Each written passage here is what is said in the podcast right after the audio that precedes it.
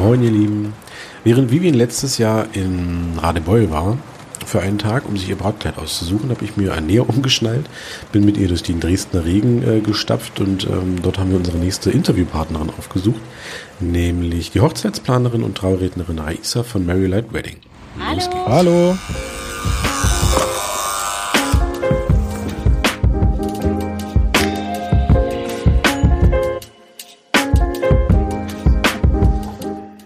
Also wir, ich würde sagen, wir, wir steigen einfach mal direkt so quer ein. Ähm, erzähl doch mal, du hast ja ähm, jetzt nicht von vornherein gewusst, okay, ich möchte gern Hochzeiten planen, sondern du hast erstmal, wie das ja in äh, solchen Bereichen Hochzeitsplanung, Fotografie etc. ja meistens so üblich ist, so über drei, vier, fünf Ecken dann doch dahin gefunden, wo man hin möchte.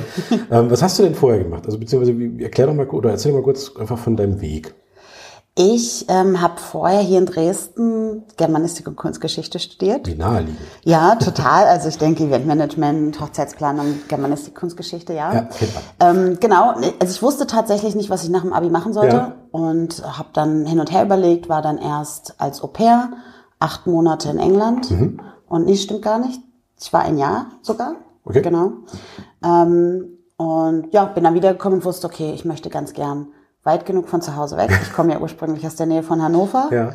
Ähm, damit meine Mutter nicht einfach mal am Wochenende vor der Tür steht und guckt, ob ich gesaugt habe. Und ja, dann war ich das erste Mal mit einer Freundin in Dresden, fand die Stadt schön, habe mich hier beworben, Ja. wurde angenommen und bin dann hergezogen. Ja. Ja, und dann bin ich nach dem Bachelor, habe ich den Masterstudiengang angefangen. Ich wollte eigentlich noch mal die Stadt wechseln. Hab dann aber, wie das so ist, lernt man dann hier jemanden kennen. Verrückt. Und dann hat man hier halt seinen Freundeskreis und dann ist es irgendwie so gemütlich und die Wohnungen sind schön und das Bier ist günstig und dann bin ich dann halt geblieben. Ja. Und im Masterstudiengang habe ich dann angefangen, mir zu überlegen, hm, jetzt studiere ich schon vier Jahre. Was möchte ich Was denn mal machen? ähm, genau, und da habe ich dann angefangen, verschiedene Praktika mir zu suchen. Mhm. Ich habe was im Marketing gemacht, ich habe bei den staatlichen Kunstsammlungen in der Ja. Museumspädagogik Praktikum gemacht und irgendwie war es nicht alles so ganz das Richtige. Okay. Und dann saß ich nachmittags vorm Fernseher und habe vier Hochzeiten und eine Traumreise geguckt und dachte mir so, hm, das ist doch eigentlich ein ziemlich Ja. cooler Beruf, weil ich wollte schon immer gern was Kreatives machen, das wusste ich. Okay.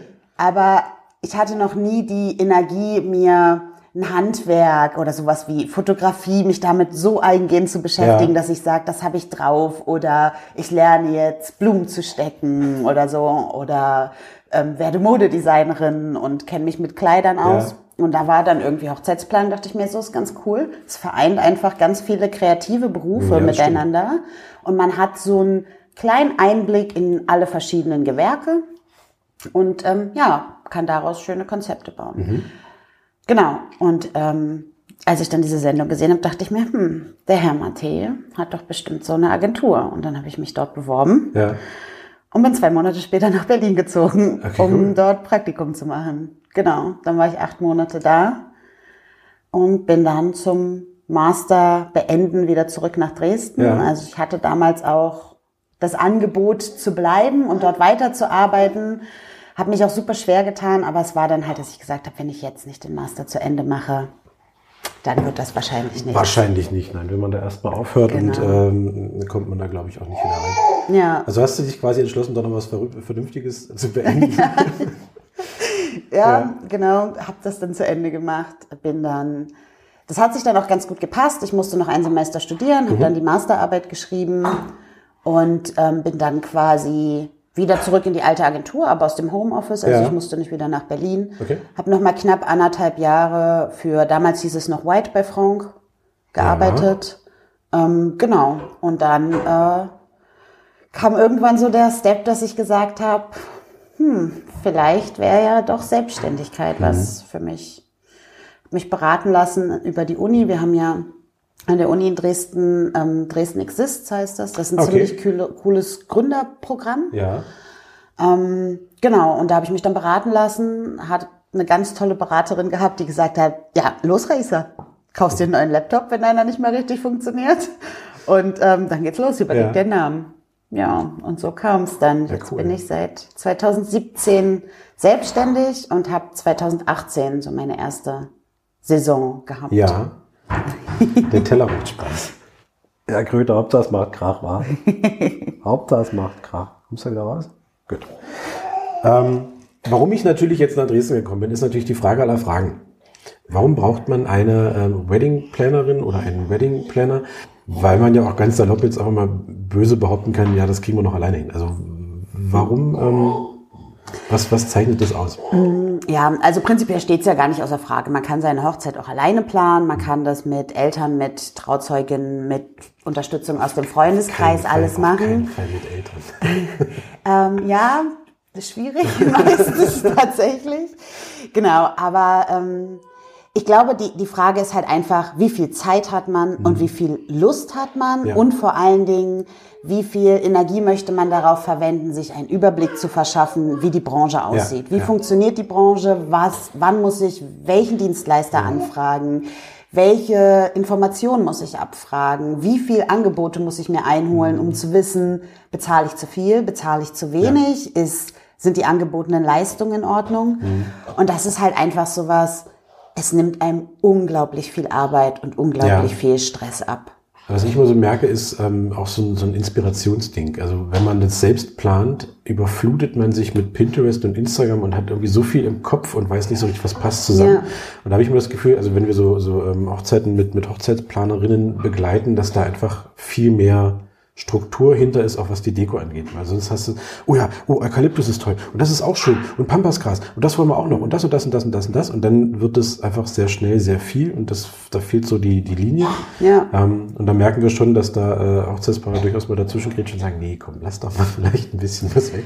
Also es ist halt wirklich, es ist so ein strukturelles Ding. Mhm. Ähm, das Internet ist Fluch und Segen zugleich. Also auch Ja. für, für mich als Planerin, jedes Mal, wenn ich an Konzepten sitze, denke ich mir, oh mein Gott, es ist alles Ja. schön, konzentriere mich dann meistens auf so drei verschiedene Sachen. Mhm. Dann bekommen die Paare von mir eine Konzeptvorstellung Mhm. mit einem kleinen Moodboard, mit Ideen, wo man einfach mal so die erste Richtung, Stil, Farben, Materialien, so ein Gefühl dafür Ja. bekommt, eben um das genau zu vermeiden. Und das ist auch ein großer Punkt, der oft wirklich Feedback ist, dass das super ist, dass Ja. man sich damit eben nicht beschäftigen muss. Man muss nicht suchen, wo man die ähm, Musselin in terrakottafarbenen Stoffservietten Ja. herbekommt in der Größe 50-50, sondern bekommt es eben alles Ja. vorgeschlagen. Dann ist der nächste Punkt, was glaube ich alle Paare, auch Mitplaner oder Planerin in der ähm, Phase der Planung mitbekommen. Das Budget ist immer ein Thema. Ja. Und das ist eben auch einfach was, ganz oft hat man keine Vorstellung. Wenn man zum ersten Mal heiratet, hat man einfach keine Mhm. Nein, Vorstellung, genau. Wo liegen Fotografinnenpreise, wo liegen Blumen, Ja. die ganzen Bilder, die man im Internet findet, das sind ja auch meistens wirklich aus Shootings, aus Produktionen, die sagen, genau, eher das- das- das höherpreisig immer, Ja, oder sind. generell wird das auch so ein bisschen, glaube ich, immer ignoriert, dass das halt meistens immer so, so Styled-Geschichten sind. Ja. Also das ist auch teilweise, ähm, merken wir auch manchmal gar nicht umsetzbar. So wie das da Ja. jetzt da steht, kannst du es für eine Hochzeit gar nicht ähm, weiterverwenden, sondern das sieht da immer nur schön aus, weil es da gerade in der Ecke steht und halt jemand fotografiert hat. Ne? Also Genau. Das ist immer so ein bisschen ähm, zwiespältig einfach. Ja, Genau, und das ist halt einfach was, das wird eben suggeriert, die schöne bunte Hochzeitswelt.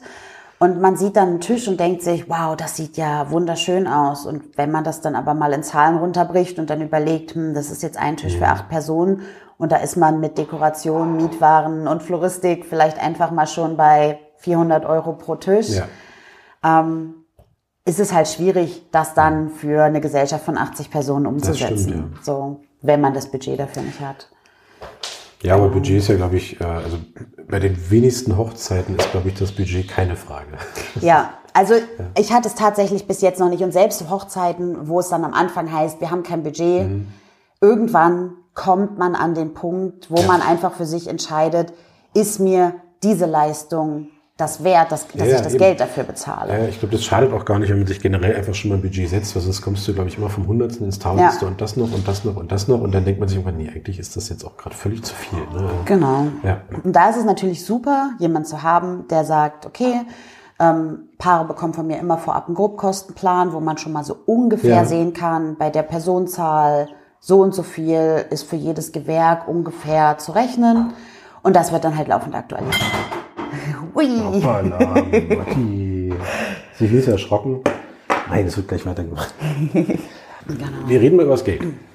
Weil ich finde ja, also ähm, ich glaube, so ein, so ein Klischee oder so ein Irrglaube oder so ein, ähm, jetzt fällt mir kein drittes Wort dafür ein, aber egal. ähm, ich glaube, man viele Paare denken immer, wenn ich mir jetzt einen Hochzeitsplaner hole, kostet die ja auch noch mal mehr Geld und noch, also wo, wo bewegt man sich überhaupt generell preislich, ähm, wenn man eine Hochzeitsplanerin engagiert, beziehungsweise gibt es ähm, auch so einen Punkt, wo du sagst, nee, ich sag mal jetzt für zehn Leute müssen wir jetzt äh, das nicht planen oder wo, wo steigt man da ein? Ähm, also bei mir ist es so, ich sage immer den Paaren, wenn ihr mit HochzeitsplanerInnen plant, dann ist es schon schön, wenn man ein Budget ab 10.000 Euro hat. Mhm. Es kommt natürlich immer ein bisschen noch darauf an, wie viele Personen. 10.000 ja. Euro, 200 Leute, schwierig. Das ist eine ganz knappe das ähm, der Gasthof. Genau, und dann eben dazu noch das Honorar für den Hochzeitsplaner ja. oder die Hochzeitsplanerin. Weil, und da bin ich auch immer ganz ehrlich und offen, darunter ist das Geld, was man für einen Hochzeitsplaner ja. oder für eine Hochzeitsplanerin bezahlt, meistens besser in die Feier investiert. Okay. In besseres Essen, vielleicht doch Fingerfood zum Empfang mhm. oder statt ein Prosecco irgendwie Sekt mit Hibiskusblüten ja, oder ja. also genau da kann man, also denke ich mir, ähm, ist es dann schon gut, wenn man sagt, okay, dann stocken wir das Budget lieber da auf mhm. und überlegen beispielsweise zu sagen, wir holen uns jemanden für den Tag. Ja. Das bieten ja auch viele an, ich unter anderem auch, dass man sagt, man hat einmal die Komplettplanung. Ja. Das ist natürlich rundum sorglos Paket. Man hat die ganze Zeit Ansprechpartner, es wird alles abgedeckt, wunderbar. Oder eben, gerade wenn es vielleicht mit dem Budget enger ist, dass man sagt, man holt sich jemanden wirklich für den Tag. Mhm. Da geht man vorher zusammen das Timing durch. Ich checke auch alle Verträge von den Paaren und alle Angebote, mhm. die können die mir gerne schicken. Und ähm, genau, bin dann am Tag da. So haben wir uns ja auch bei Nadine und Max quasi. Genau, das war also im Prinzip kann man wirklich sagen, okay, du übernimmst jetzt, sage ich mal in Anführungsstrichen, nur die Planung oder du bist nur am Tag da oder du machst halt alles komplett. So. Genau. So kann man sich das vorstellen. Okay, cool. Ich hatte gerade noch eine Frage, wo, wo du gerade sagst, Nadine und Max, da fiel mir gerade noch was ein. Jetzt ist schöner weg, aber ist ja egal, wir können ja schneiden. ähm, stimmt, wir hatten bei äh, Nadine und Max, ich weiß gar nicht, ob du äh, von, von einem Gast gefragt worden bist, was passiert denn, wenn du ausfällst? Ja, ähm, große Frage. Tatsächlich, ich hatte schon immer so ein kleines Backup. Ja. Ähm, also immer aus meinem Bekannten- und Freundeskreis ein paar Personen, wo ich weiß, die sind in einer ähnlichen beruflichen Richtung, was Events angeht, unterwegs oder sind da sehr organisiert, die ich immer in der Hinterhand hatte für den okay. Fall. Weil natürlich ist es schwierig, wenn man allein ist. Zwangsläufig. Und ja. jetzt hatten wir ja so gut anderthalb Jahre durch Corona auch nochmal verschärft die Situation, ja. dass man sich halt wirklich ganz konkret Gedanken machen musste, was ist denn, wenn ich unter Quarantäne stehe? Mhm. Es muss ja nicht mal krank sein. Ja. Und habe mir da jetzt tatsächlich ähm, ein ziemlich großes Netzwerk geschaffen. Mhm. Für eben den Fall, dass man ausfällt, dass man da jemanden hat, ja. der auch nicht aus der, Zir äh, aus der Zirkusbranche, aus der Hochzeitsbranche kommt. Hm, vielleicht die ein oder andere Parallele durchaus da ähm, genau, der nicht aus der Hochzeitsbranche kommt, dass man da einfach jemanden hat, der einspringen kann. Ja. Jederzeit. Ja gut, die, die Parallele stimmt. Man muss ja auch so ein bisschen dann die Leute domptieren. Ja. und bei Laune halt. Ja, sehr cool. Genau. Sehr schön. Aber das ist ja bei dir zum Beispiel wahrscheinlich auch sehr ähnlich. Ja, also du ja, also wir müssen immer gucken, dass wir irgendwo noch dann ähm, jetzt nicht äh, Opa Heinz schicken, der da mal ja. so ein paar Bilder macht, sondern es muss ja schon irgendwo adäquat genau. sein. Ne? Das muss ja ähm, dann auch schon passen. Aber ähm, auf Holz geklopft, bis jetzt war es nicht nötig, aber also wir bemühen, wenn, wenn es nötig wäre, bemühen wir uns dann halt auch wirklich, dass die ja. Paare nie ohne vernünftigen Fotografen dastehen. Und ich sage auch mal, man lernt ja, gerade was jetzt so Corona mal ausgeklammert, das ist ja nicht, nicht unbedingt ähm, verhinderbar, ja. sag ich mal. Ich meine, klar, da haben auch alle Dienstleister, die ich kenne, wirklich darauf geachtet, dass man ja. Hygieneregelungen einhält, dass ja. man wirklich aufpasst, dass man sich selber nicht ansteckt und natürlich auch niemand anders. Ja. Ähm, aber auch bei Krankheit, man lernt ja dann auch dazu, mhm. wie man sich vorbereitet. Also ja. bei mir ist es, geht's dann so langsam mit März, April los. Dann kommen die ganzen Vitamintabletten, ob es jetzt im Endeffekt hilft oder nicht. Und ähm, wenn es im Kopf schon mal hilft, ist das schon mal Genau, heiße Zitrone und Ingwertee ganz regelmäßig, eben um ja. alles zu tun, dass das Immunsystem sagt, okay, die nächsten fünf Monate ziehen wir durch. Ich habe eigentlich abschließend nur noch so eine Frage, weil ich die eigentlich bei Interviews irgendwie immer frage. Gibt es denn irgendwie so ein, so ein ähm, so einen Tipp, einen Hinweis, eine Empfehlung, ähm, die du gerade so was die Hochzeitsplanung angeht, irgendwo äh, aussprechen würdest, wo du sagst, okay, achte auf jeden Fall, egal was kommt, aber achtet darauf. Ich glaube, so ganz allgemein so ein Tipp, jetzt auf ein bestimmtes Detail Mhm. bezogen, ist immer schwierig. Aber was ich immer allen Paaren sage, achtet darauf, dass ihr euch selbst nicht verliert. Ja. Achtet darauf, dass ihr eure Entscheidung so trefft, dass es euch gefällt. Mhm. Ich glaube, das ist auch sowas, was Paare wahrscheinlich schon gar nicht mehr hören können, weil sie das von ganz vielen Seiten gesagt bekommen. Trotzdem wird's gerne vergessen. Genau. Es ist halt wirklich immer so, dann Ja. ist irgendwie die Großtante, die dann sagt, ach Mensch, aber das Kutscherspiel, das wollen wir auf jeden Fall Ja. machen. Also, oder man sagt der Mutti zuliebe, weil die gerne möchte, es soll das Prinzessinnenkleid sein. Also da bin ich schon immer so, dass ich sage, jede Entscheidung, die ihr trefft, soll nach Mhm. eurem Geschmack sein. Ihr sollt euch darin wiederfinden. Es ist euer Tag. Ähm, was auch tatsächlich die Gästeliste immer sehr Ich betrifft. würde ich es gerade sagen, genau. Gästeliste ist so immer meist schon das erste Thema, wo man sagt, aber lad doch bitte noch den Onkel Klaus ein. Der habt euch zwar schon 15 Jahre nicht gesehen, aber der Genau. ja, also, Und dafür ist der Tag halt einfach zu schnell rum, Ja. dass man Leute dabei hat, mit denen man vielleicht nicht so viel Kontakt hat. Und ich sage auch zum Beispiel ganz klar allen meinen Paaren, ihr müsst kein Plus eins einladen, wenn Ja. ihr das Plus eins ihn oder sie ähm, nicht kennt oder nicht dabei haben möchtet. Ja. Dann ist das vollkommen okay. Es ist halt immer eine Kommunikationsfrage. Man jeden möchte Fall, natürlich niemanden vor den Kopf stoßen.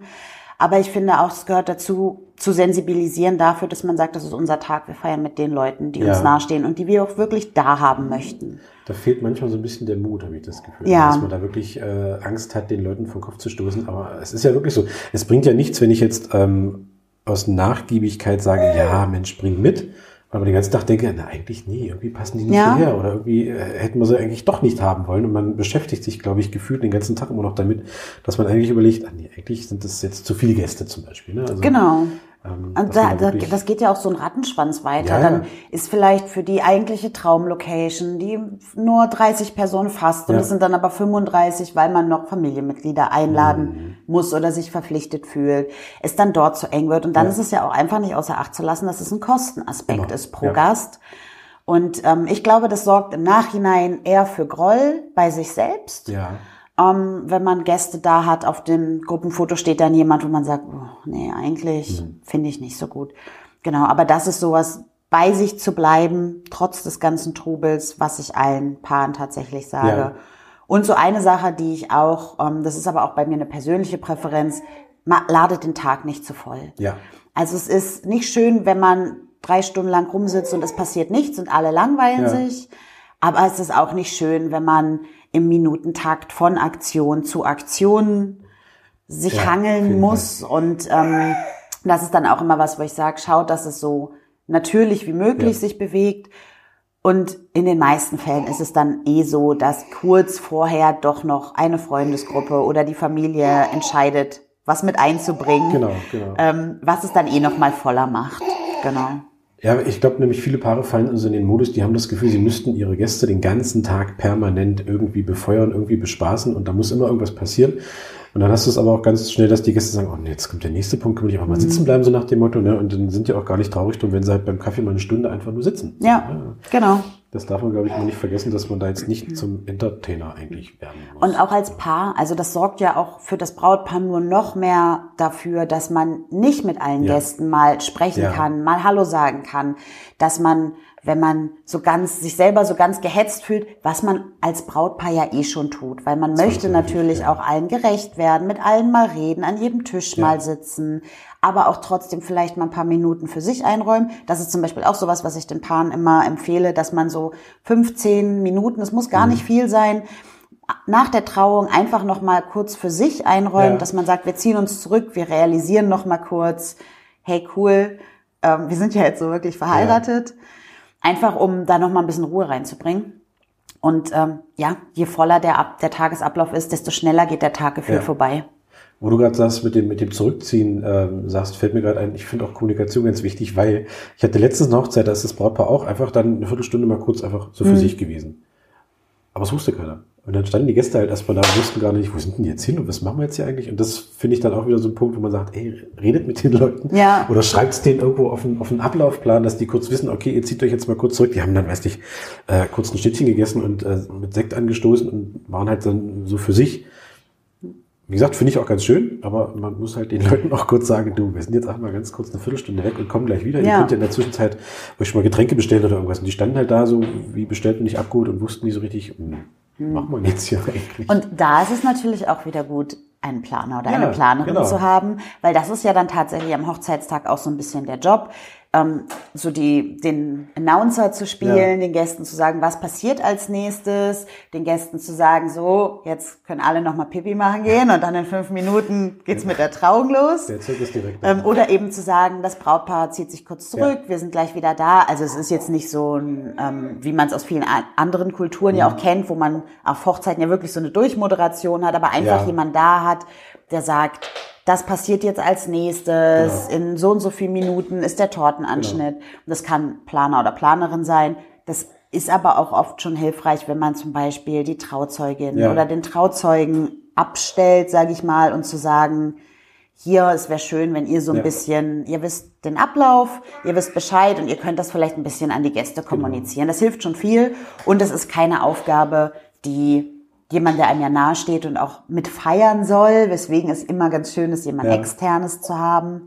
Ähm, ja, nicht so in Beschlag nimmt, dass man sagt, genau. die können sich jetzt gar nicht mehr auf den Tag konzentrieren. Ja, wir hatten das auch mal in der Podcast-Folge, glaube ich, auch einfach, dass man so, einen, so einen äh, Zeremonienmeister einfach bestimmt, wer auch zum Beispiel sagt in der Kirche, dass die Leute auch wirklich bis in die erste Reihe setzen sollen und nicht erst ab Reihe 3 anfangen, weil sie nicht ganz vorne sitzen wollen. Ähm, ja, das wäre natürlich auch dann ein ganz gutes Aufgabenfeld. Ja. ja. Genau. Sehr schön. Vielen, vielen Dank für deine Zeit und vor allem für den Input. Gerne, gerne. Vielen ähm, Dank, dass du da warst. Ja, gerne. Oder ihr da wart. Dir auch Dankeschön. So zumindest mal wild geworden. Da geht sie hin eine weitere Folge vom Spreehochzeit Podcast. Mein Name ist Raphael, ich bin Hochzeitsfotograf in Spreewald und ich freue mich auf die nächsten Folgen mit euch und bis dahin habt eine schöne Zeit.